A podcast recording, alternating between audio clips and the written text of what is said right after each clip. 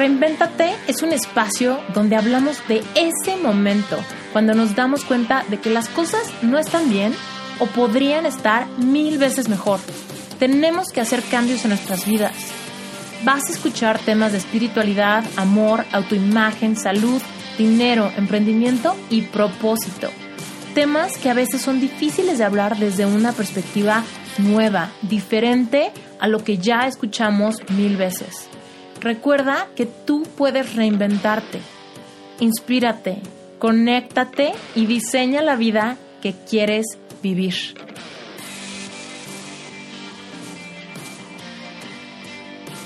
Muchas personas pasamos por momentos de incertidumbre donde no sabemos qué queremos hacer con nuestra vida, no conocemos lo que nos apasiona o incluso hay veces en las que sí sabemos qué quisiéramos, pero no sabemos cómo hacerle. Y la verdad es que esto es algo normal, es parte de un proceso individual por el cual tenemos que pasar y es preciso que no nos juzguemos ni nos frustremos, pues este peso encima termina limitándonos. Tenemos que entender que las pasiones, la inspiración y la creatividad no son cosas con las que nacemos, son procesos que se desarrollan, que evolucionan y que descubrimos en un lugar al que Roberto Martínez le llama la frontera del conocimiento, que es esta delgada línea que divide lo que sabemos de lo que no sabemos. Es una zona de disconfort en la cual el horizonte se ve oscuro y desconocido. Y para poder iluminar y descubrir lo que no conocemos, evidentemente tendremos que hacer cosas que nunca habíamos hecho antes. Y por esta misma razón es que nos encontraremos con errores y cosas saldrán mal. Pero tenemos que equivocarnos, aprender de nuestros errores e intentarlo de nuevo, pues vale muchísimo más la pena intentar cosas nuevas que quedarnos en nuestra zona de confort repitiendo siempre lo mismo, lo que ya sabemos hacer. No podemos esperar resultados distintos haciendo siempre lo mismo. Decía Thomas Edison, inventor de la luz eléctrica, yo no fracasé mil veces. Encontré mil maneras de cómo no ser un foco, ya estoy mil pasos adelante para encontrar la manera correcta. Eso es estar en la frontera. Salgamos y perdamos el miedo a explorar la nuestra. Ahora existen más medios y herramientas como la tecnología que nos permiten hacerlo de distintos frentes. Cruza tu frontera, desafía tus límites, crea y descubre cosas nuevas para ti. Queremos hacer la diferencia, actuemos. Y si te importa lo que los otros puedan pensar, no se te olvide de que el hecho de que a ti te apasione algo, y que tú creas en lo que estás haciendo justifica que eso exista independientemente de que a nadie más le guste. Comienza esa obra, ese proyecto, apasionate por tu trabajo, pues es la única manera de estar verdaderamente satisfecho con él. Descubre tu creatividad, pues bien lo dice Adobe, este es el catalizador del cambio positivo. Practica lo que no sabes hacer y ve creando tu futuro. El futuro es tuyo. Y no nos olvidemos de lo que dijo Pablo Picasso alguna vez, la inspiración existe, pero te tiene que encontrar trabajando. El futuro es tuyo.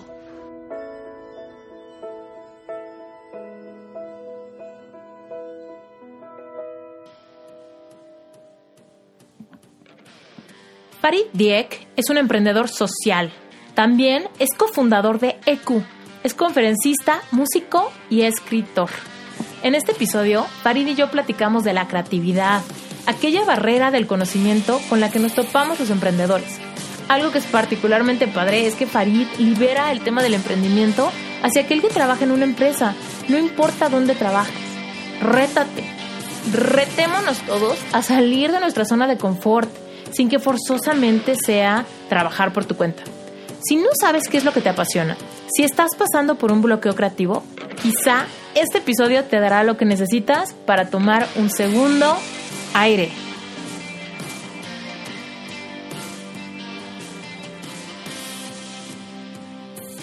Farid, muchísimas gracias por estar acá. Gracias por rifarte en contribuir para este proyecto. Eh, estoy muy emocionada de el video que hiciste de Una Inspiración Existe. Y me encanta que ya nuestra audiencia lo escuchó, porque a partir de ahí quiero empezar a, a preguntarte muchas cosas que sé que, que, la audiencia de este podcast quiere saber.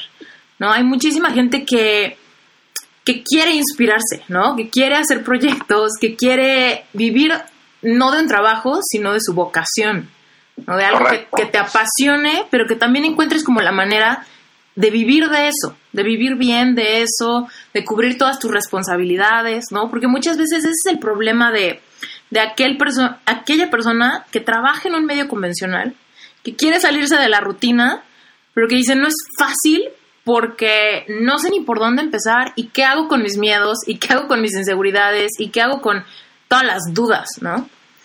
Claro. Este video, cuéntame, o sea, ¿por cómo se te ocurrió decir este tema lo tengo que desarrollar, tengo que hacer mi guion o cuál es el proceso en el que tú escribes, ¿no? El tema.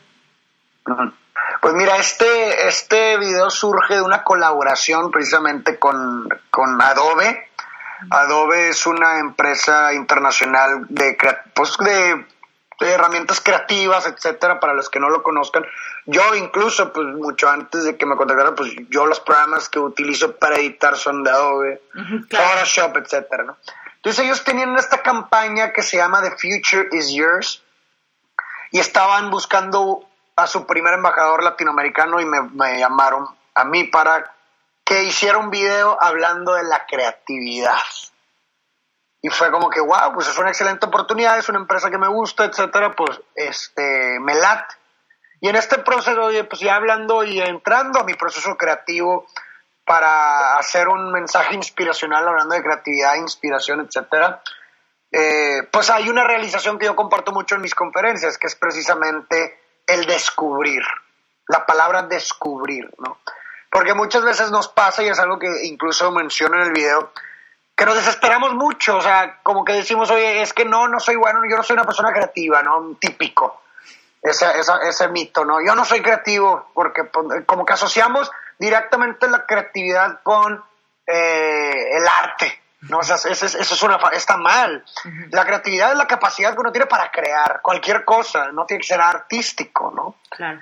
Entonces, este, pues como que quise eh, tratar de empatizar con esta situación, de esta frustración que, que, que, se siente, para darle una distinta perspectiva de que, oye, tranquilo, no pasa nada. O sea, la, la inspiración y la creatividad existe, pero lo tenemos que descubrir, porque tampoco es fácil no caer del cielo. Entonces ahí es cuando empiezo este, prácticamente entro a mi proceso creativo para la realización de este mensaje que te digo es comparto mucho mis conferencias del descubrimiento de la creatividad y la inspiración. Y la idea se me ocurre como estoy hablando prácticamente de esto de salir de la zona de confort de, de que me la, de encontrar la inspiración trabajando pues prácticamente no sé si te diste cuenta pero en el video es de eso se trata. O sea los, los clips que, que soportan el video es prácticamente yo haciendo ese video. Desde, la, desde que me levanto, salgo de mi casa a irlo a grabar, hasta la escritura de, del guion, etcétera, hasta la misma edición del mismo video que se está viendo, como hasta la composición musical, porque la música es original, obviamente.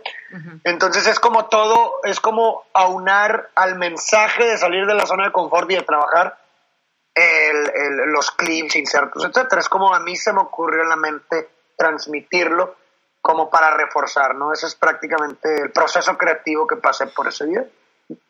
Para las personas que nos están escuchando, voy a poner la liga a tu, a tu video para que también lo vean, para que se tomen el tiempo como de buscarlo, para que puedan ver esto que nos dices, ¿no? De, de exactamente cómo vacilando, que es que con las imágenes también como para apoyar.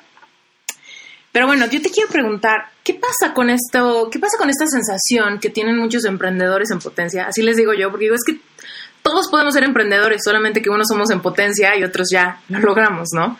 Claro. Pero ¿qué pasa con esto de... O sea, en el video mencionas esto de que hay que hacerlo sin juicios. Pero estamos tan poco acostumbrados a actuar sin juicio. Como que ya nuestro, nuestra programación es todo el tiempo vemos si algo está bien, si algo está mal, quién lo está haciendo bien, nos juzgamos a nosotros mismos súper duro, ¿no? Más duro, somos los más duros, ¿no? Con nosotros mismos. Y muchas veces vemos como todos los errores que tenemos. Correcto. ¿Qué haces tú para mitigar esta cosa del, del ser humano? Sí, es como tú dices, una condición humana, es algo completamente natural, no te voy a decir que yo estoy exento de eso, a todo el mundo nos pasa, pero sí hay algo que, por, este, que, me ayuda a mí en lo personal, por ejemplo, a mitigarlo. Es incluso algo que qué bueno que, que, empezamos con esto yo, porque incluso lo menciono en el video, que, que dice así, que el hecho de que a ti te apasione algo, el hecho de que tú estés, eh, que creas en lo que estás haciendo, justifica el tiempo, el esfuerzo invertido en esa obra y que esa obra esté publicada. Independientemente de que a nadie más le guste, independientemente de que haya otras mejores para la demás gente, independientemente de cualquier cosa. Eso lo justifica. Entonces, eso a mí me tranquiliza mucho. O sea, yo pienso, a ver, pues a mí me apasiona lo que estoy haciendo, eh, me encanta lo que estoy haciendo, creo en ello. Entonces, independientemente de cualquier cosa, justifica lo que le estoy invirtiendo de tiempo, esfuerzo y que exista. Punto final. Eso es lo personal.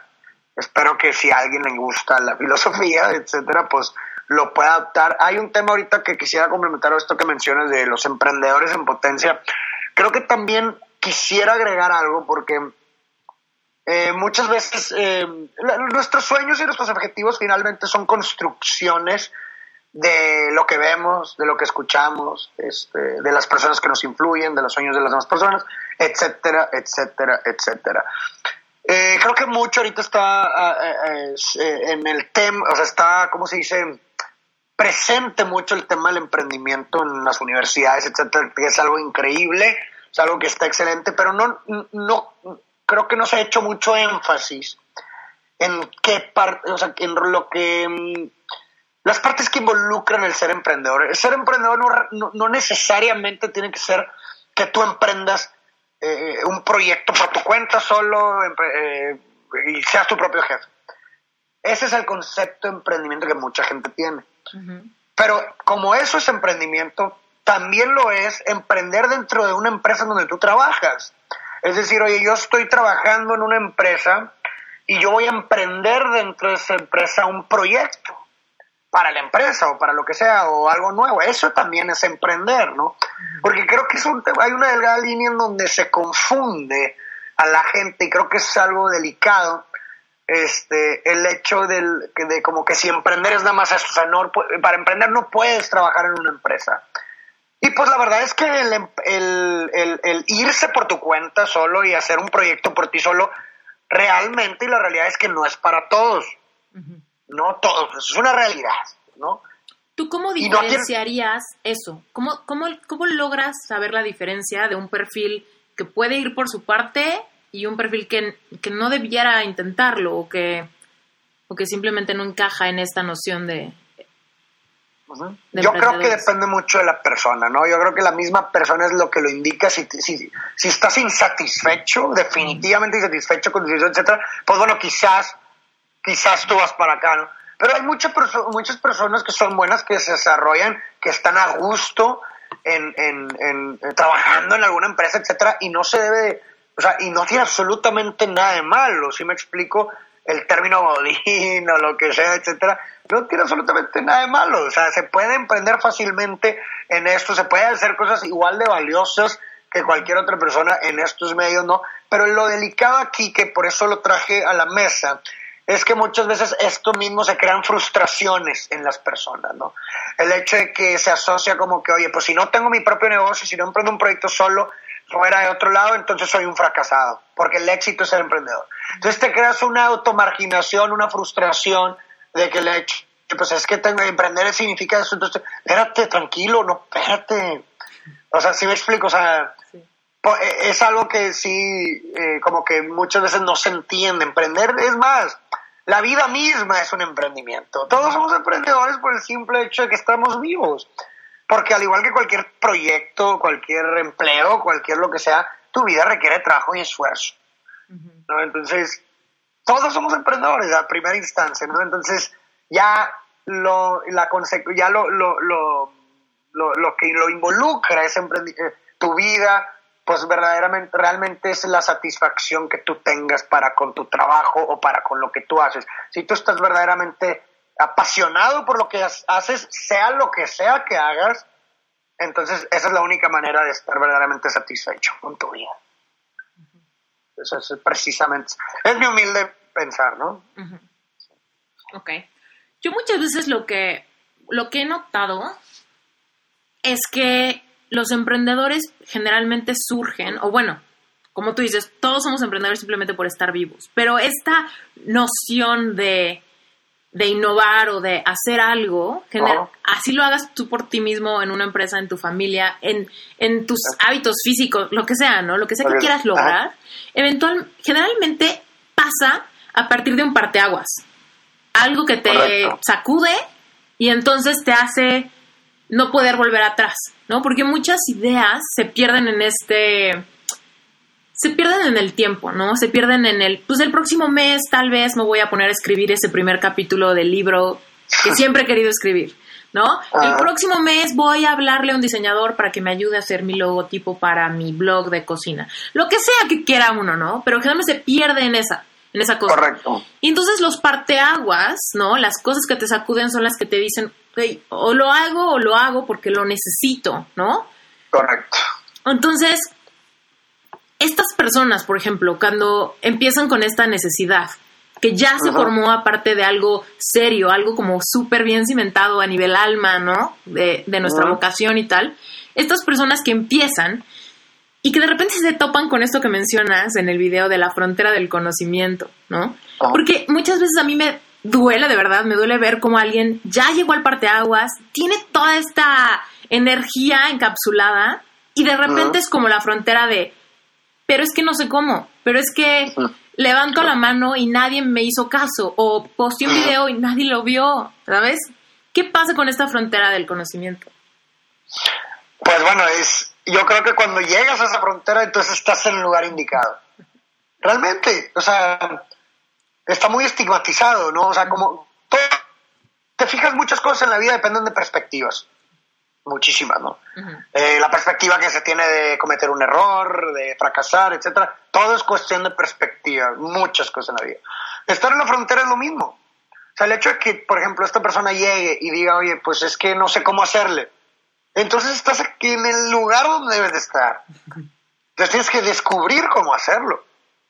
¿No? O sea, es, es, es- vale muchísimo más la pena, y lo repito eh, nuevamente, también lo dije vale muchísimo más la pena intentar cosas nuevas, descubrir cosas que no sabemos hacer, que quedarte en tu zona de confort repitiendo una y otra vez lo que ya sabes hacer.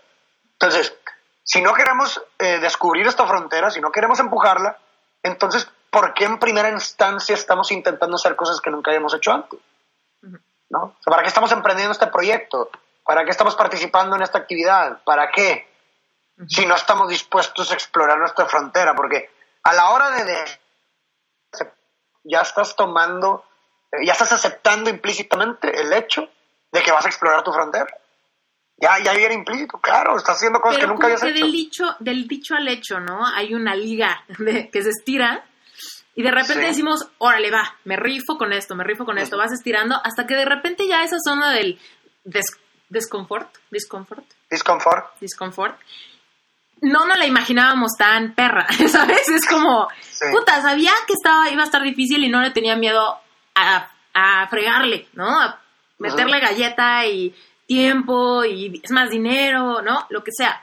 Pero de repente llega a esta, a este miedo, a esta inseguridad, que ya no es una zona de desconfort de me voy a parar más temprano, sino se vuelve una, me da miedo, ¿no? Sí, sí. No, y es completamente válido, pero al mismo tiempo se vale, o sea, se vale, se vale, es válido abandonar, o sea, dices, es que me metí a esto, oye, me estoy dando cuenta que definitivamente es más grande de lo que pude imaginar, me está costando más, y pues sabes que me voy por otro lado, se vale, pero es el hecho de que ya descubriste y, no te quedaste con, ole, pues lo hubiera intentado, o qué tan difícil hubiera sido, pues ya sabes, ya fuiste, ya lo descubriste, y ese mismo conocimiento que adquiriste yéndote para allá, independientemente que lo hayas abandonado o no, te va a funcionar y te va a servir para la siguiente vez que vas a emprender una nueva aventura, vas a volver a explorar tu frontera. O sea, no hay, no hay, no se pierde absolutamente nada. Y insisto, son cuestiones de perspectivas.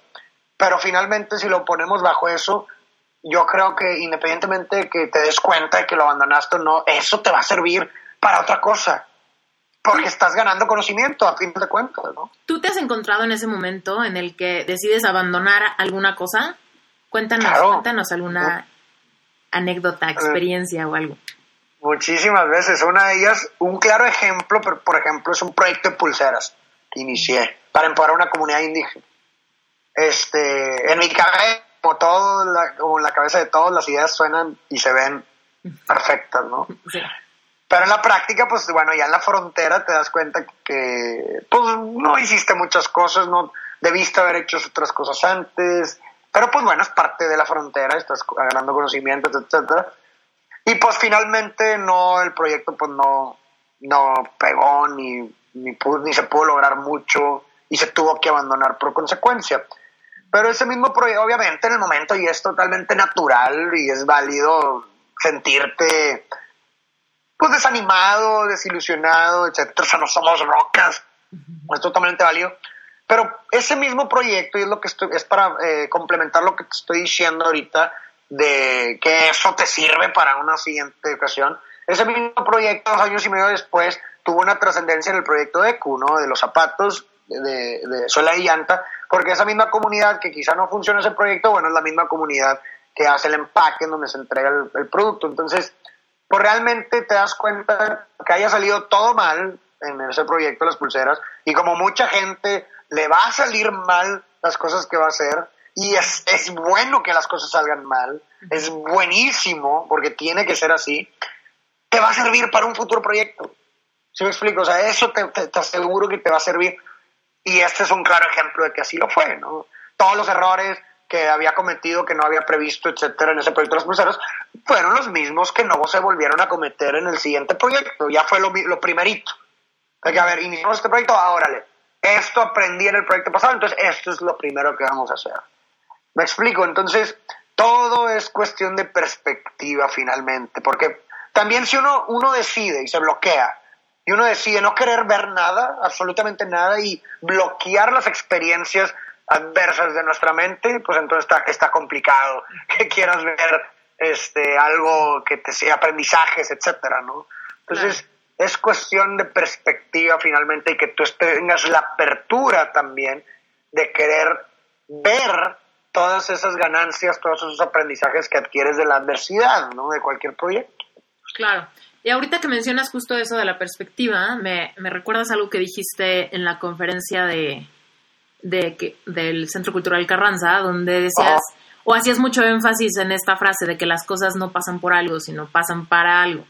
Correcto. ¿En qué momento llegaste a esa, a esa como epifanía de, darle la vuelta con ese... Pues con, ese, chip?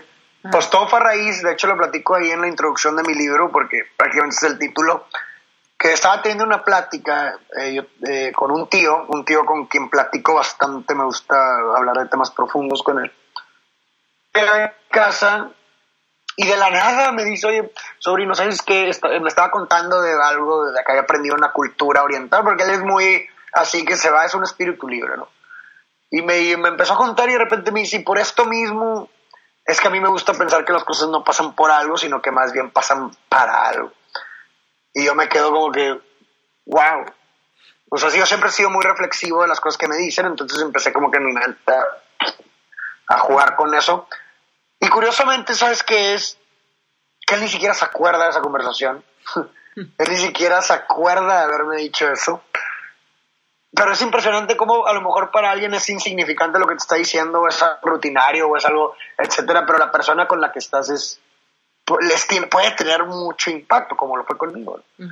Entonces, este, para mí ese fue un parte, ahí, ahí se me quedó la palabra, o sea, la frase, y a partir de entonces es que decido, o no, no decido, simplemente veo, empecé a ver muchos, prácticamente todas las experiencias que vivía, han pasado en un pasado, etcétera, con esta perspectiva, y pues, ¿para qué pasó esto? Y es increíble porque te empiezas a dar cuenta de cosas que en tu pasado, pues a lo mejor X, ya las tenías muy guardadas, etcétera, pero te das cuenta cómo realmente encuentras una conexión entre una cosa con otra, con otra, con otra. Oye, esto para esto, y luego esto para esto, y de esto aprendí pues. Y es real, o sea, es real, pero insisto, es muy distinto cuando lo tienes consciente. Cuando estás consciente de ello, ya lo ves claro. Pero si estás bloqueado, en cualquier situación adversa de proyectos o en el plano personal, si estás bloqueado y no lo queda, pues nunca lo vas a ver. o sea, no te puedo ayudar. ¿Y cómo, tú qué opinas? O no sé si tengas como algún proceso claro que, que tú hayas visto que funciona en ti o en la gente que te rodea y demás, pero hay personas que, por ejemplo, de repente llegan a la conclusión de hay una insatisfacción, ¿no? Y como hace, hace rato decías, a ver, ok, ¿Cómo saber si eres un em- emprendedor solitario o un emprendedor dentro de un ecosistema que te da cierta seguridad, ¿no? Ajá. Entonces, yo te pregunté, a ver, ¿cómo identificas, no? Y me dijiste, pues, si estás insatisfecho. Perfecto, ahí está la red flag que tienes que saber. ¿Estás insatisfecho con tu chamba, tu giro, a lo que te dedicas? ¿O es más tu pareja, tu, lo que sea, ¿no? Donde vives Ajá, tu casa. claro. Ok, ahí está la red flag de estás insatisfecho. Pero no sabes de verdad lo que he descubierto que mucha gente no sabe qué es lo que les apasiona. ¿Qué es aquello, aquel motivador donde me siento pleno y lo que me gustaría desarrollar y echarle todas las ganas y tal? Entonces, esta gente pues, se cuestiona muchísimo el, el tema de, hay algo mal conmigo que nada en general me apasiona, porque muchas veces yo les pregunto, a ver, si pudieras hacer, no, la- esta pregunta que de hecho está bastante trillada, no es como el gran hilo negro, pero si pudieras hacer por el resto de tus vidas una cosa y nunca más preocuparte por el dinero, o sea, que el dinero ya no es un factor, tú vas a hacer lo que tú Ajá. quieras, ¿qué es? Y se quedan así como... ah. No sé, o sea, es que eh, cocinar, ¿sabes? Es así como, pero escuchas como hasta la, la duda en, en el tono de la voz, ¿sabes? No es como, Sí, sí, sí, neta, sí, el dinero no es problema, quiero dibujar el resto de mi vida. No, es como, puta, pues es que no sé. Y entonces aquí viene todavía como la merma mayor en la autoimagen cuando la gente siente que tienen algo mal porque nada les ha apasionado o no, mm, no saben qué pasó en sus vidas que se les olvidó la pasión. Sí, claro.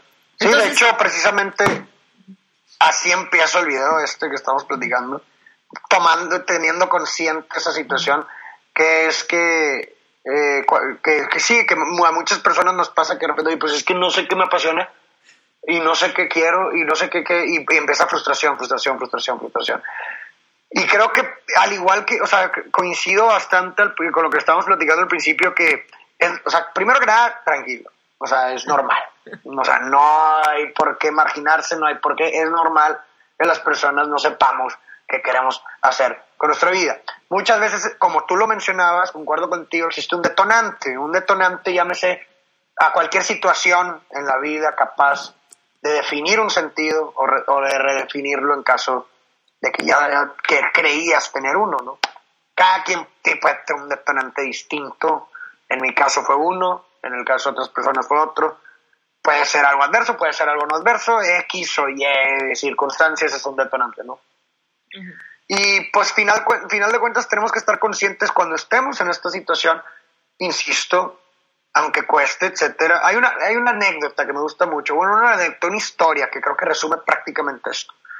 Eh, a- a Narudim, yo soy, yo tengo ascendencia árabe, entonces hay un, hay un personaje como el, el Pepito mexicano Ujú. que se llama Narudim, y que Narudim se encontraba eh, buscando una llave en un cuarto. Se le acerca un amigo, José, por el nombre del nombre, a buscarle la llave, le empieza a ayudar, pasa mucho tiempo y no la encuentran, y José es desesperado, le pregunta a Narudim, oye, ¿crees, eh, ¿estás seguro que se te perdió la llave aquí? Porque pues, ya no la encontramos. Y le dicen a Rudy, no, no la perdí aquí, pero es que en este cuarto hay luz y en el cuarto de allá está oscuro. Esta llave es eso, o sea, esta llave es, es precisamente la pasión, la inspiración, el sentido de vida y que la queremos encontrar en realidad, así estamos hoy, ¿sabes qué? En, la- en el cuarto con luz, en la cama ahí, etcétera, o haciendo nuestras actividades rutinarias, así queremos que llegue un, de repente, ¡pum! Aquí está lo que nuestra pasión. Pues creo que está un poco complicado, ¿no? O sea, debemos de entender que esta llave, que es prácticamente tu sentido de vida, casi, casi, pues se va a encontrar en un cuarto oscuro en donde habrá obstáculos, habrá este, pues, incomodidades, vas a batallar, a frustraciones, quizás sufrimiento, etcétera. Pero pues es algo que vale la pena finalmente, ¿no? Lo que la llave que le da sentido a tu vida, pues obviamente creo, o sea, lógicamente no va a ser sencillo descubrirlo. Pero pues es así precisamente como lo vamos a encontrar, ¿no? O sea, ¿quieres saber cuáles son tus pasiones? Pues ve y descúbrela. Pues, ve- descubre qué es tu pasión. O sea, no esperes que yo te vaya a decir, oye, tú eres buena, pues ve y descúbrelo, ¿no? Pero pues vas a batallar. O sea, tómalo en cuenta, o sea, vas, te va a costar, ¿verdad? Pero creo que es la, creo que es la manera, ¿no? En mi muy, muy humilde punto de vista. Ok, padrísimo. Oye, quiero pasar a una parte donde te quiero preguntar cuáles son tus hábitos ¿no? Porque muchas veces hay esta curiosidad de la gente decir, a ver, Farid hace mil cosas, ¿no? O sea, a ver, tienes tu proyecto de ECU, que para los que no saben, dinos un, un condensadito de qué es ECU. Bueno, es un emprendimiento social que empecé con Daniel Noroña, es un amigo mío en el 2016. Lo que hacemos es que reutilizamos las llantas que se tiran en las calles para utilizarlas como suelas de todo tipo de calzado, tenis, mocasines, alpargatas, etcétera, para mitigar un poco el impacto negativo que tiene el desecho de llantas en nuestro medio ambiente. Y el empaque fue creado y diseñado por mujeres indígenas de aquí de Nuevo León y pues tratamos de contribuir al desarrollo de sus propios emprendimientos. Eso es, corto duro, conciso. Además de eso, generas contenido para redes sociales, tuyo propio, y ya estás haciéndolo para otras marcas. Pues bueno, realmente siempre, eh, independientemente que lo haga en colaboración con tus marcas, es mi contenido. Yo tengo libertad creativa, de hecho es una de las es uno de los requisitos que yo pongo para colaborar con marcas, empresas. Uno, yo debo de tener libertad creativa para hacer lo que yo quiera, dar las palabras que yo quiera. ¿Qué me va a decir qué decir? Es una obligación y por otro lado también este que pues tenga una trascendencia positiva la campaña para la que estoy participando. O sea, no voy a promocionar productos, no voy a promocionar empresas, voy a promocionar campañas de empresas, sí, pero que tengan una trascendencia social. o, productos o proyectos o empresas que tengan un impacto social positivo, ¿no? que generen valor sobre problemas. Como es el caso de Adobe, ¿no? promover el tema de cuestionarse el tema de la creatividad y los Exacto. O sea, esta campaña de Adobe per eh, motivar e inspirar a, a, despertar tus pasiones y a ir por ellas, ¿no? Entonces me hace algo chido, va con mi mensaje, etcétera, pues bueno, hay una conciliación, va, ¿verdad? Pero si te fijas en ningún momento, yo te digo, oye, compra productos de Adobe, oye, eh, no, o sea, yo estoy aquí para ayudar con el mensaje que se quiere transmitir, que yo lo apoyo y que va conmigo. Pero a eso estoy, no, no a, pues oye, ve, ve, con, de que compra esto. Sí, sí, como que, no yo digo, y no tiene de malo que alguien lo haga, o sea, es válido y no te voy a decir, no te puedo decir tampoco que nunca lo voy a hacer porque hablar de negros y blancos es equivocado, nunca sabes qué te puede traer la vida, pero por lo menos ahorita yo no lo hago y no está dentro de mis planes. ¿Cómo fue que esto se dio en, en, tu vida? ¿Cómo es algo que tú buscaste? ¿Es algo que te sorprendió en el camino? ¿Cómo, se dio esta, esta oportunidad de hacer publicidad de esta manera indirecta, ¿no? Con... Con empresas y marcas así. Sí. Pues me buscaron, o sea, no es algo que yo busco, o sea, realmente, mira, yo soy, me considero una persona transparente, y mi modelo de negocios en cuanto a esto es, de mis conferencias, o sea, yo vivo de mis conferencias. Y ese siempre fue como el modelo de negocios, ¿no? Pues uno tiene que vivir de algo, ¿no? Este, yo no gano nada de Facebook, de views. Un video puede tener 30 millones de views y no voy a ganar ningún centavo. Nadie lo hace. Entonces, pues hay maneras de monetarizar o de, o de pues, sacar dinero de lo que haces, ¿no? En, este, en esta industria Muchos hacen eso precisamente, venden publicidad y viven de eso. Eh, ¿Cómo nace, cómo surgen esas oportunidades? A mí, o sea, me han hablado o me han contactado muchísimas también para eso, pero pues no es algo que va conmigo, o sea, yo no, yo no, no, me, no me gusta mucho, ¿sí me explico? Entonces, eh, se presentan otras oportunidades como, por ejemplo, las de Adobe o, por ejemplo, otra de Aeroméxico. ¿Qué es eso? O sea, no es promocionar un producto, no es promocionar una empresa, es promocionar la campaña, es, es unirte a una campaña de una empresa que tiene una trascendencia. Y pues eso a mí sí me hace sentido, o sea, a mí, a mí en lo personal, insisto, no que algo tenga de malo lo que las otras cosas, no tiene de malo, cada quien. Yo a mí me gusta eso ahorita, a lo mejor en un futuro sí termino haciendo eso, no sé, ¿sabes? Pero pues así es como surgieron las oportunidades. Y realmente todas, ¿eh? O sea, todas las oportunidades, tanto de conferencias, colaboraciones, etcétera, surgen así, te contactan. O sea, sin buscarlo, sin nada, te contactan.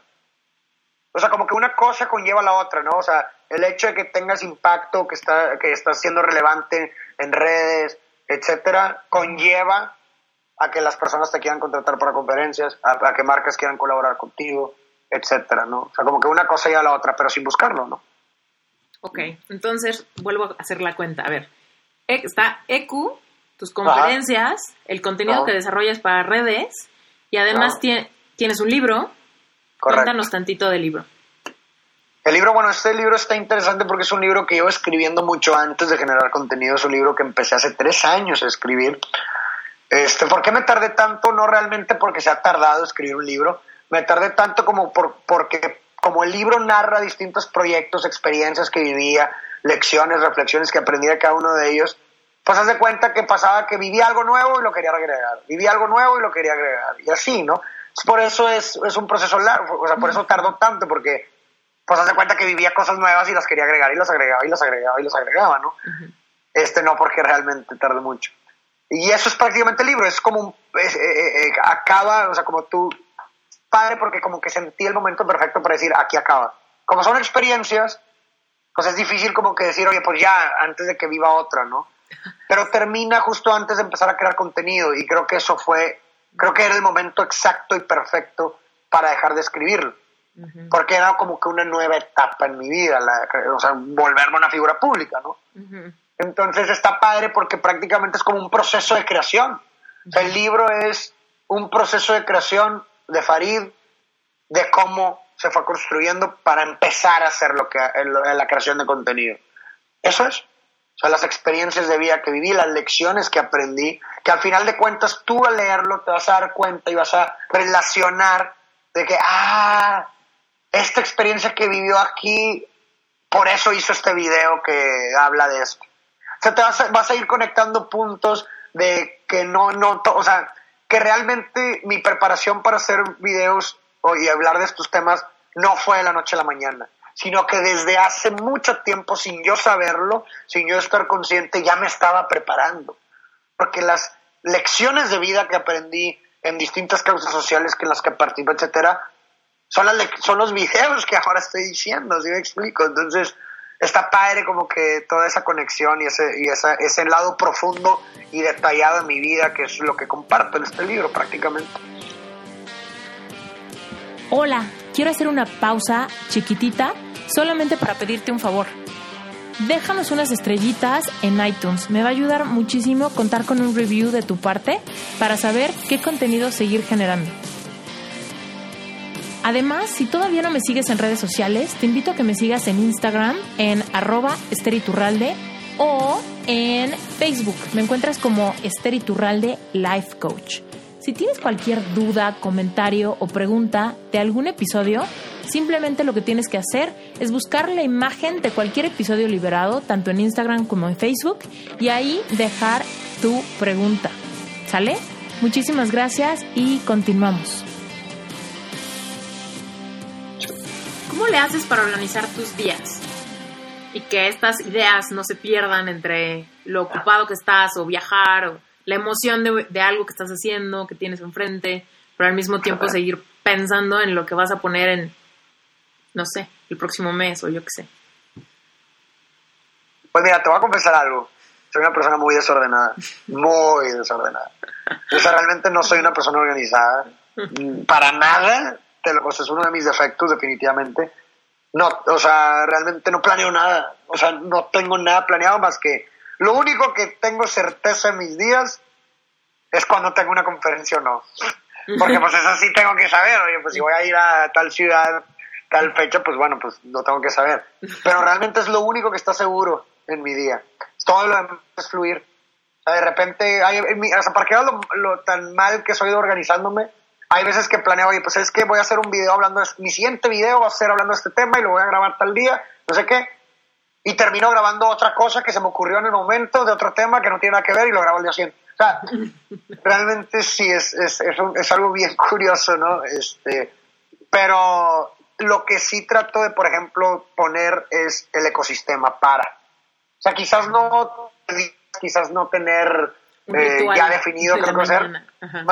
Como estas personas que tienen su ritual, ¿no? Mi ritual de la mañana es... Ajá, no, cero, cero, o sea, sí tengo un ritual nada más que es escuchar música cuando me levanto a todo volumen mm. y, y cantar a todo pulmón. cuando eh, Lo primero que hago es cantar y bailar eh, cada vez que me levanto. ¿Qué, cantaste y bailaste hoy?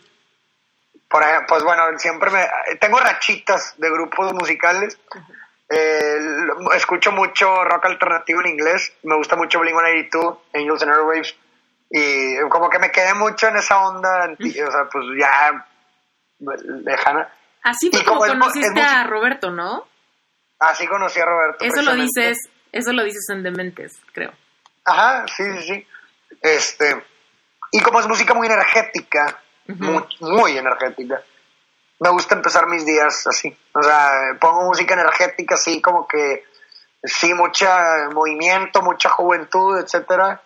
Y pues así canto y bailo y pues esos son mis grupos favoritos. Como también tengo mis ratos de tranquilidad, de es como dos Farids distintos, el Farid rebelde, el Farid joven, jovial, etcétera, y el Farid más maduro, más relajado, más humanista, que empiezo, que hay un día, hay un tiempo que destino todos los días a escuchar música eh, relajante, música reflexiva como Sigur Ross. Mm. O sea, Sigur Ross es, es, un grupo que a mí es prácticamente de los que más escucho y, y Sigur Ross está muy presente en mis procesos creativos, reflexivos, eh, muy, muy, muy presente.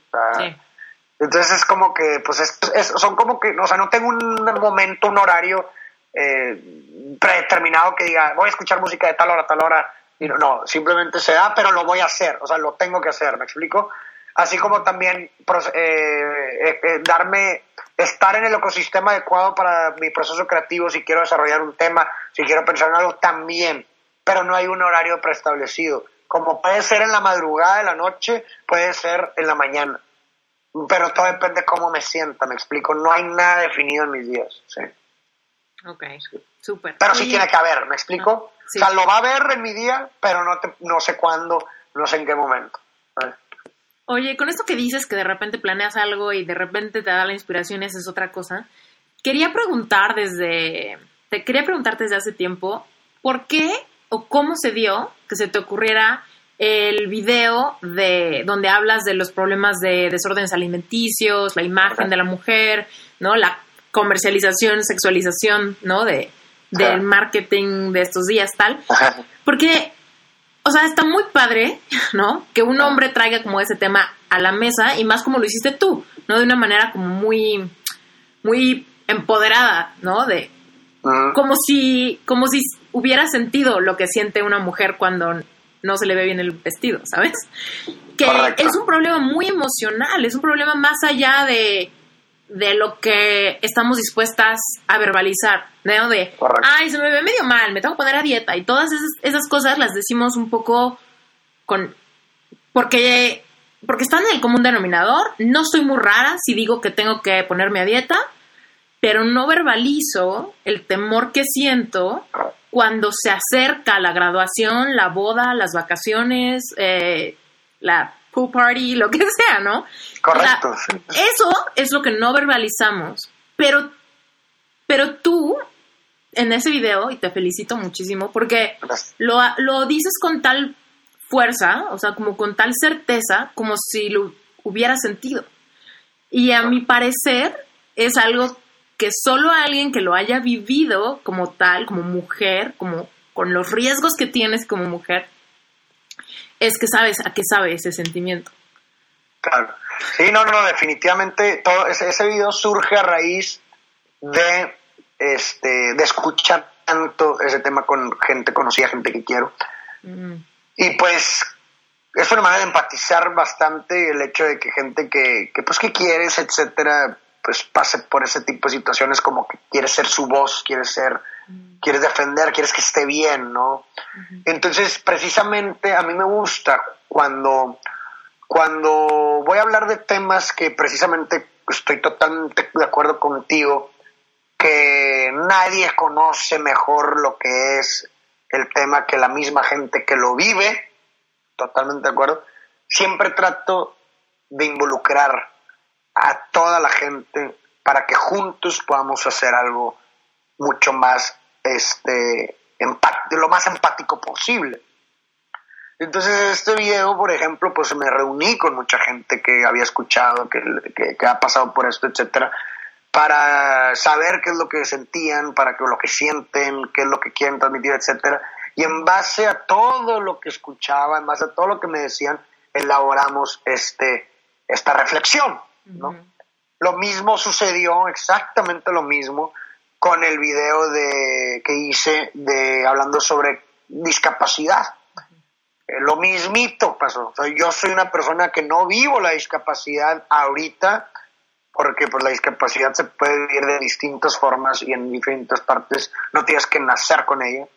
Este, y precisamente me uní con personas que viven la discapacidad o incluso que no la viven, sino que luchan por ella día a día, este, por la inclusión. Y igual, y en base a todo esto, eh, esta recopilación de información de personas que viven la discapacidad, que luchan, etcétera, elaboramos una reflexión para ello, lo más empático posible, ¿no? Y creo que, creo, creo que precisamente eso mismo ocasiona lo que tú dices, ¿no? O sea, ocasiona que, que, digas, oye, wow, o sea, el mensaje está aterrizado, el mensaje está empático, el mensaje expresa lo que, lo que sentimos las, eh, eh, algunas personas, etcétera, pues realmente es porque es un, es un, mensaje colectivo, es un mensaje que te estoy, no, yo soy simplemente soy medio, un instrumento, pero el mensaje realmente te lo estamos dando personas que han pasado por ello, que viven ello, que tienen una voz, simplemente yo estoy fungiendo como una voz para ellos. ¿Sí me explico? Sí. Eso, es precisamente este, lo que está detrás de ello y está padre comentarlo porque pues como la gente no lo sabe. La gente ve el video y no sabe qué está detrás de ello, de ninguno. O sea, no nada más de ese, sino de todos, ¿no? Y está padre como que conocer pues los procesos de creación porque pues, insisto, ahí es donde está la verdadera belleza. Cañón. ¿Cuál, es, ¿Cuál podrías decir tú que es tu principal fuente de inspiración? Eh, híjole, buena pregunta. Pues eh, responder preguntas que no... Eh, la filosofía, o sea, la filosofía me inspira, tratar de contestar preguntas que no existen respuestas eh, absolutas, eso me encanta. O sea, me inspira demasiado tratar de dar una perspectiva acerca de algo, porque a final de cuentas realmente es de lo que, o sea, todo lo que hablamos, de lo que intentamos dar perspectiva, etcétera, no son verdades absolutas. No existe una verdad absoluta para decirte eh, la felicidad eh, es esto, está aquí. Eh, no existen verdades absolutas, simplemente son percepciones de cada quien y, filosofías de cada quien, respuestas relativas de cada quien. Y quizá alguna te sirve más que otra para tu vida y tu contexto y tu realidad. Es un tema muy complejo, pero eso me apasiona, eso me, eso me inspira. Tratar como que es como si estás resolviendo, tratando de resolver un problema matemático que las matemáticas me fascinan.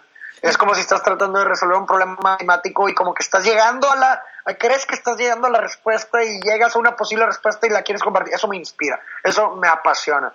Y obviamente con la humildad y, y, se lo digo y lo comparto, etcétera, de decir lo que pueda ser para mí la respuesta no significa que sea la respuesta correcta o la verdad absoluta para nada. Es una respuesta que yo encontré que para mí me sirve o me está sirviendo y si te sirve a ti, chingón.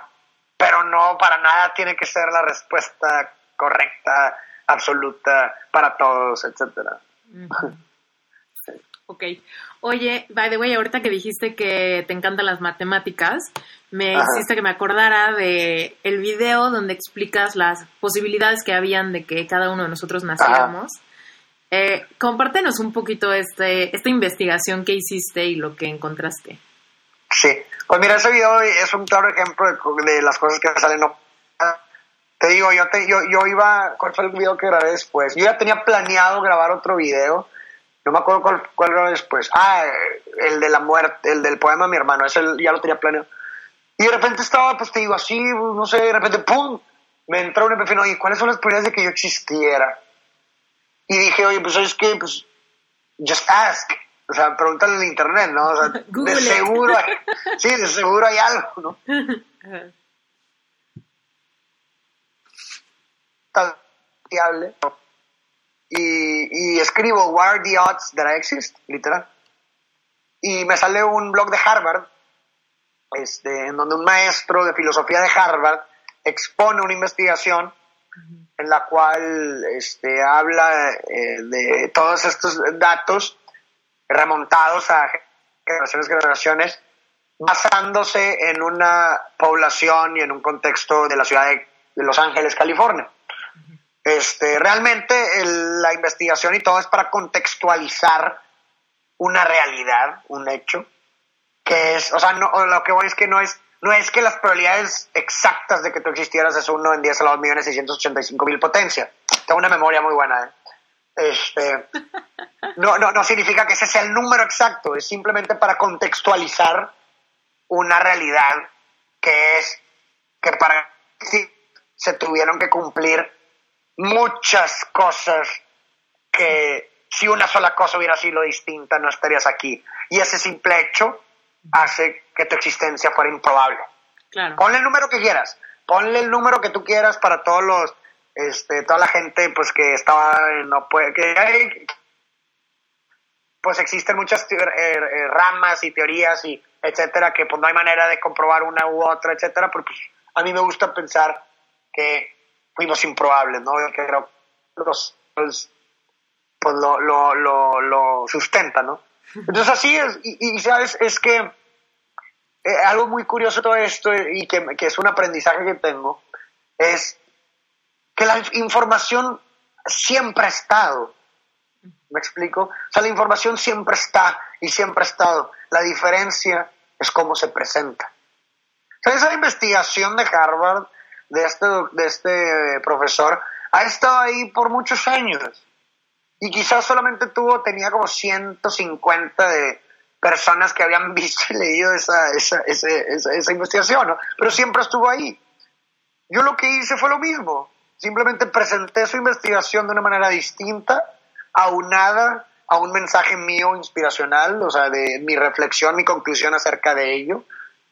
Y la diferencia, de, eh, que, la diferencia que hubo fue que mi video lo han visto veintitantos millones de personas. Y dices, y te pones a, y te preguntas, oye, ¿cómo es posible si la información ahí estaba? Siempre estuvo ahí, ¿no? A la palma de la mano de cualquiera. Pues lo único que cambió fue la manera en que se presentó.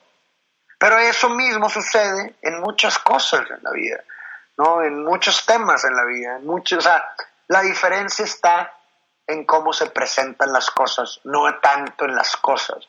Y eso, adáptalo a cualquier cosa, a cualquier cosa en la vida. Que yo quiera que tú, yo quiera convencerte a ti de hacer algo, no está en lo que te quiera convencer, sino en cómo te presente el convencimiento, ¿no? está, está demasiado interesante todo eso, pero es una realidad, ¿no? O sea, Caño. Es esa es la, un poco el spark que causó la idea del podcast. Por alcanzar gente que consume información de una manera distinta, ¿no? Estoy segura que la gente que vio tu video no, igual y no tiene la costumbre de, no sé, tal vez leer en inglés o tal vez buscar artículos, no sé, ¿no? Como que tal vez no tiene como esa, esa costumbre de cómo consumir material. Entonces, y lo mismo a la gente que tiene la costumbre tal vez de consumir podcast, no tiene la costumbre de leer, ¿no? O tal vez le huyen un poquito al ruido de las redes, o no sé, como esta, estas diferentes formas de que tenemos de consumir, ¿no? Información y cómo la retenemos más. ¿No? Hay gente que es muy visual, hay gente que no tanto, hay gente que ama el proceso de leer un libro de papel, Claro, sí, sí, sí, sí, o sea, como tú dices, o sea, cada persona recibe información de manera distinta, literal. Nada más que ahorita, pues sí hay un, definitivamente, ahorita sí hay una, pues alta popularidad por recibir la información de manera audiovisual. Sí, es como la gran alberca, ¿no? Y hay jacuzzitos por ahí. Sí es, como, sí, es como la masa, ¿no? O sea, definitivamente, sí. Oye, ¿Tienes alguna práctica espiritual?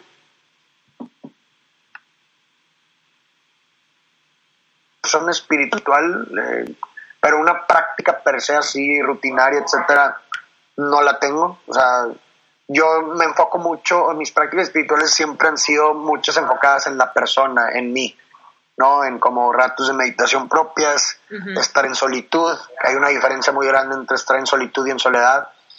Este, y como que eso, como siempre yo he creído en el potencial del ser humano, de la persona. Cuéntanos tantito de esa diferencia entre solitud y soledad. Eh, Eh, solitud es cuando disfrutas de estar solo. Soledad es cuando no disfrutas estar solo, ¿no? Y creo que muchas cosas podemos descubrir en solitud. Muchísimas cosas de uno mismo. Y eso al mismo tiempo es empoderamiento. Es empoderamiento. Yo algún día, hace, mucho tiempo, pero le tenía un poco de miedo a la, a la, a estar sola. Quitémosle solitud o soledad. Solamente tenía como O sea- ese miedo, ¿no? Como que me daba ansiedad, me daba un poco de hasta taquicardia tal vez. Y, y le- eventualmente le empecé a poner palabras, ¿no? Fue un, fue un momento de mi parte aguas, por supuesto, cuando me empezaba a cuestionar Ajá. esas cosas, porque era cuando no quería, no quería apagarle a mi soledad con la tele o con la música o con una mascota, ¿no? Simplemente me daba cuenta y me causaba mucha, digamos que insatisfacción darme cuenta que no me sentía cómoda como en mi propia piel, ¿sabes? Yo conmigo era como, ah, no me caigo bien, ¿sabes? Sí.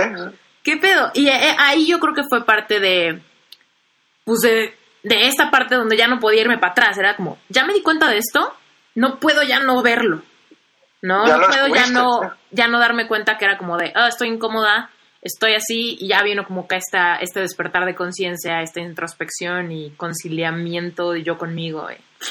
Anyway, Claro, pero pues es, otro- es otro parte del descubrimiento, sí. Pero sí, está padrísimo que menciones eso de la solitud es cuando, cuando dices, puta, qué padre, tengo toda la tarde para estar yo, ¿sabes? Conmigo y lo disfrutas como, como tal, ¿no? Y que es distinto. Exactamente, y, sí. Y termi- sí, y terminas conociendo muchas cosas de ti que al final de cuentas, insisto, es empoderarte, es empoderamiento porque, o sea, cuando puedas conocer realmente, que digo, creo que estamos lejos todavía, pero conocer todas tus partes, tú, pues, es- es- o sea, nada te va a detener, güey. O sea, o sea, yo sí creo firmemente en que somos, que, que podríamos llamarnos como, o sea, que cada, cada persona es un dios, o sea, es literalmente un dios. Eso yo creo mucho en eso y, y este, y es, es, es conocerte y conocer tu potencial y tus herramientas, etcétera. Y una de esas maneras para practicarlo es solitud, definitivamente. Muy bien. Oye, pues quiero agradecerte tu tiempo, muchísimo, pero no sin antes preguntarte algunos datos curiosos de ti. Ok. Primero que nada, dinos, compártenos un placer culposo que tengas. Pues bueno, ya me lo quitaron, pero eh, disfrutaba mucho fumar cigarros. Ah. Pero pues ya no me despedí de ese ¿Y no placer. tienes culposo. otro? ¿No, hay- ¿No reemplazaste con otro placer culposo diferente? Digo que Eh, para tu pulmón, qué bueno que ya no tienes ese placer culposo. ¿eh? Sí, no, definitivamente. este, híjole, placer culposo, bueno, híjole. A ver, ¿qué puedo hacer? Mm, a ver, dame ejemplos. Y Reggaetón. No, no, no, no me gusta para No, para nada. Mm. Ya, o sea, ya entendí la pregunta, pero híjole, a ver. Algo que me siente culpa que me guste. Sí, algo que digas, hoy no les quiero decir, pero la verdad es que siempre tuve un crush con Selena Quintanilla o algo así, no sé. Ay, ay, ay, híjole. No. Digo, no sea, se me vayan a ofender los fans de Selena Quintanilla, obviamente. Obviamente a mí me gusta mucho. Mm, qué loco, no sé. Nunca me había puesto a pensar en eso. Buena pregunta.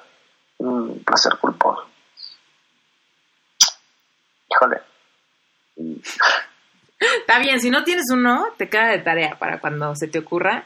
Seguramente luego vas a decir, ah, ya me acordé de mi placer. Sí, sí, sí. No, claro. Oye, dinos, ¿qué, ¿cuál es tu comida favorita? Me gusta muchísimo el sushi. Mm, ¿Qué pides? Pues bueno, eh, yo tomo- soy vegetariano, llevo cinco años siendo vegetariano. Ah, mira. Sí, pero me gusta mucho, por ejemplo, pues cualquier, o sea, cualquier, o sea, el rollo con to, o sea, tofu o lo que sea que pueda venir, pero realmente cualquier, o sea, no sé, como que el sushi per se me gusta mucho, ¿sabes? Con lo que tenga, o sea, lo, puede, puede ser lo que sea que tenga, pero me gusta mucho. Sí. Ok. Cuéntanos, si no hubieras nacido en México, ¿en, en dónde te hubiera gustado nacer? Híjole. En- Híjole, me, me iría a un extremo. No, no, no quiere decir que quisiera o que me hubiera gustado, pero pues si me pones esa pregunta para jugarla en Islandia.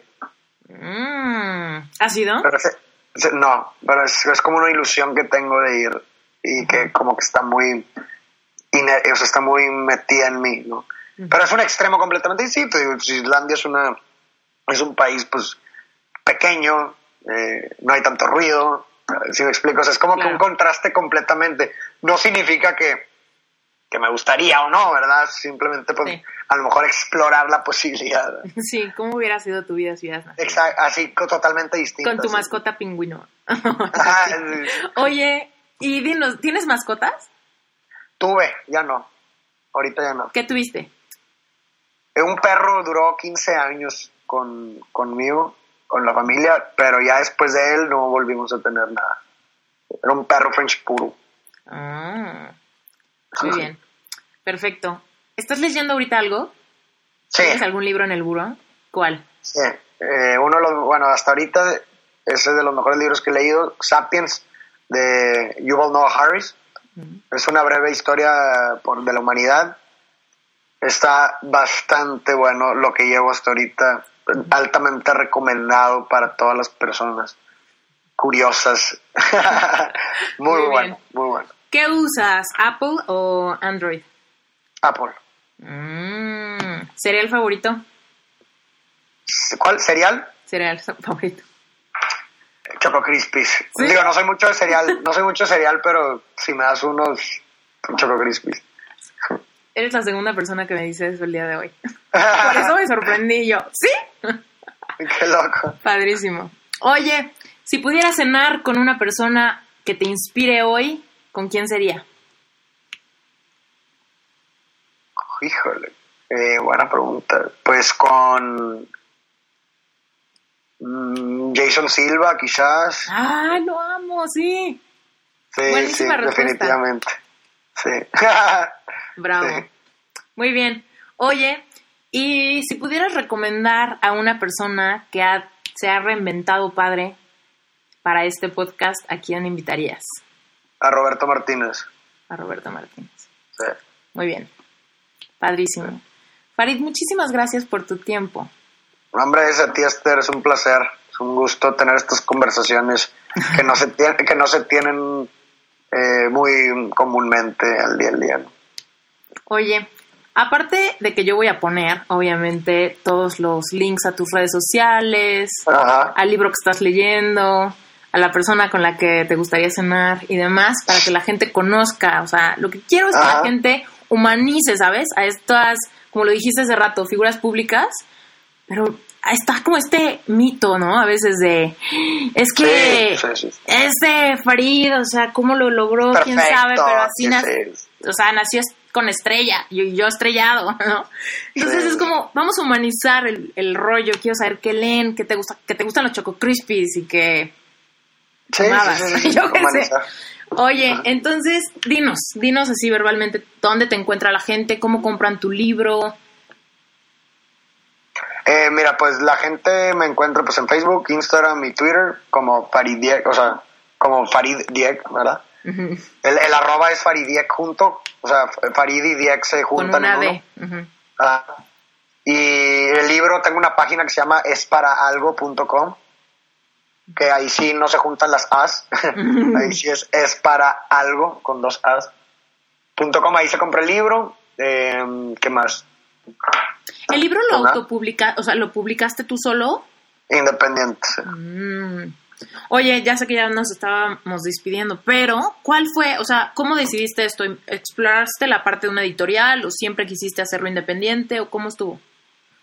Pues este, pues es que más bien quise o sea, creo que, o sea, lo que digo, no, no estoy diciendo o no, no es que estoy recomendando algo u otro, o sea, no he explorado la vida con una editorial, a lo mejor puede ser que me pudo haber ido mejor, no sé, pero pues la, la, la, lo por qué decidí explorar la vida independiente, porque creo que, o sea, una editorial es, es masa, ¿no? O sea, te va a quitar mucho porcentaje de la venta, que creo que llega hasta el 90%, lo que sé, de las ventas. Y pero pues la ventaja que ellos te dan es que te ponen en todos lados, ¿no? Este, o sea, te ofrecen masa, pero por poca cantidad. Y la diferencia del independiente es que, bueno, pues tú con el 100% de la venta, este, pero pues no tienes canales de distribución, o sea, tu único, pues tu único canal es prácticamente la vía internet.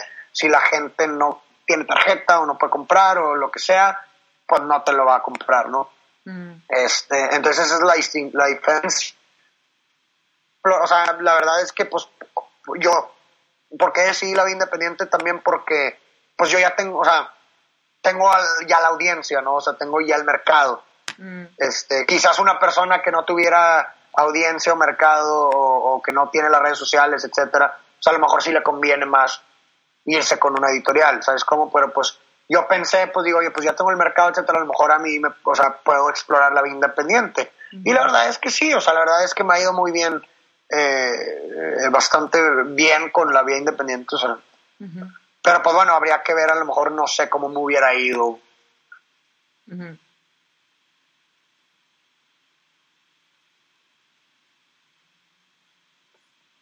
Que a lo mejor es también de cierta forma para utilizarlo como arma en un futuro. O sea, es decir, oye, ¿sabes qué? A lo mejor mi segundo libro, eh, voy con una editorial y le digo, ¿sabes qué? Pues bueno, quiero publicar mi segundo libro contigo. Esto es mi, este fue mi primer libro, esto es lo que hice, esto es lo que generé. Eh, a lo mejor me sirve como arma de negociación para decir, oye, ¿sabes qué? Lo saco contigo, pero vámonos en tantos porcentajes, ¿no? claro. No sé, o sea, siempre es bueno explorar todas las vías, entonces pues sirvió como un primer piloto. Muy bien. Y nos falta lo de EQ. Como si la gente quiere unos zapatos, si le gusta el proyecto, ¿qué onda? Hay una página que se llama eqpormexico.com. Ahí pueden hacer sus pedidos en todo México este, y les llegan a su casa. Y las redes sociales, pues igual, Instagram es EQ por México y Facebook EQ, ¿no? O sea, cualquiera de las dos. Muy bien, Farid, muchas gracias. Ya te voy a dejar de que descanses. Gracias a ti. Sí, ahorita de hecho tengo que ir a tomarme mis medicamentos. Órale. Ya, ya, me salté uno. no, Muchas gracias, Esther. Ahí estamos cualquier cosa, ¿sí? Órale. Órale. Buenas noches. Igual. Bye, bye. Muchas gracias por haber estado con nosotros en este episodio. Espero que te haya gustado. Recuerda que cualquier duda, pregunta o comentario lo puedes hacer en iTunes dejándonos un review. Y si tienes alguna pregunta respecto a un episodio en particular, lo que tienes que hacer es irte a Instagram o a Facebook, seguirme en arroba esteriturralde o en esteriturralde life coach, buscar la imagen de este episodio y simplemente dejarnos un comentario. Recuerda, tú puedes reinventarte. Inspírate, conéctate y diseña la vida que quieres vivir. Yo soy Esther Iturralde y hasta la próxima. Si quieres saber de programas de coaching o de conferencias al respecto y simplemente explorar estos temas, por favor métete a mi página web esteriturralde.com, suscríbete para que te lleguen noticias, posteos, blogs. Si lo que quieres es emprender, entonces por favor métete primero que nada a dalealclavo.com. Es un curso corto y baratísimo que te puede ayudar establecer los cimientos de esa idea que tienes. Y si ya tienes una idea y estás dispuesto a emprender y a transformar por completo tu vida profesional, por favor métete a planastartup.com. Es mi programa de mentoría. Te va a encantar. Y si tienes cualquier duda, en cada una de las páginas web está mi correo personal. Te mando besos y vamos a reinventarnos.